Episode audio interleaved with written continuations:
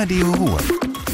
Die Woche ob Platt. Mit wir zu Robert ne schöne Sonntagmorgen zusammen. Et soll wege Kreis Düre hese und net Ruhrkreis Düre Jülich. Mit der Aussage sind am Dienstagnachmittag fast 13.000 Unterschriften im Kreishaus überjagen wurde. Nun lud die Kreisverwaltung und prüft die Unterschriften. Ob die Lück die Unterschriften haben, auch im Kreis Düre wohnen und ob sie wählen dürfen.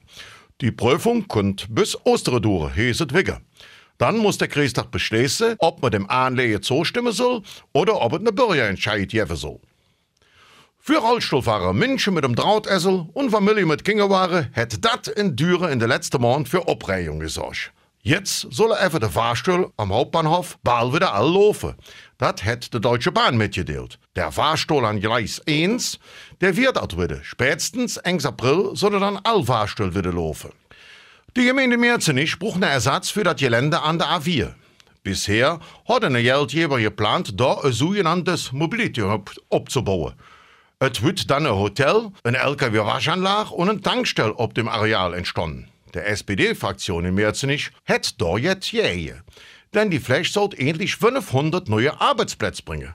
Durch das Mobility Hub wird einfach gerade 50 Arbeitsplätze entstanden. Jetzt lohnt die Gemeinde noch weniger in Well. 54 Kilometer Glasfaser, 23 Kilometer Leerrühr und Kosten von über 1 Million. Hier im Kreis geht der Ausbau vom Internet voran. Das sagt Dietmar Nitan, Bundestagsabgeordnete für den Kreis Düre. Mehr als 100 Unternehmen sollen dadurch ein schnelleres Netz erhalten. Unterstützt wird der Ausbau vom Bundesverkehrsministerium und mit 750.000 Euro wird etwa die Hälfte der Gesamtkosten übernommen. Und das war das wieder. Ich allen noch einen schönen Sonntag. Madet Jod, Eure Robert. Radio Ruhr. Die Woche ob Platt. Mit Robert Wirz.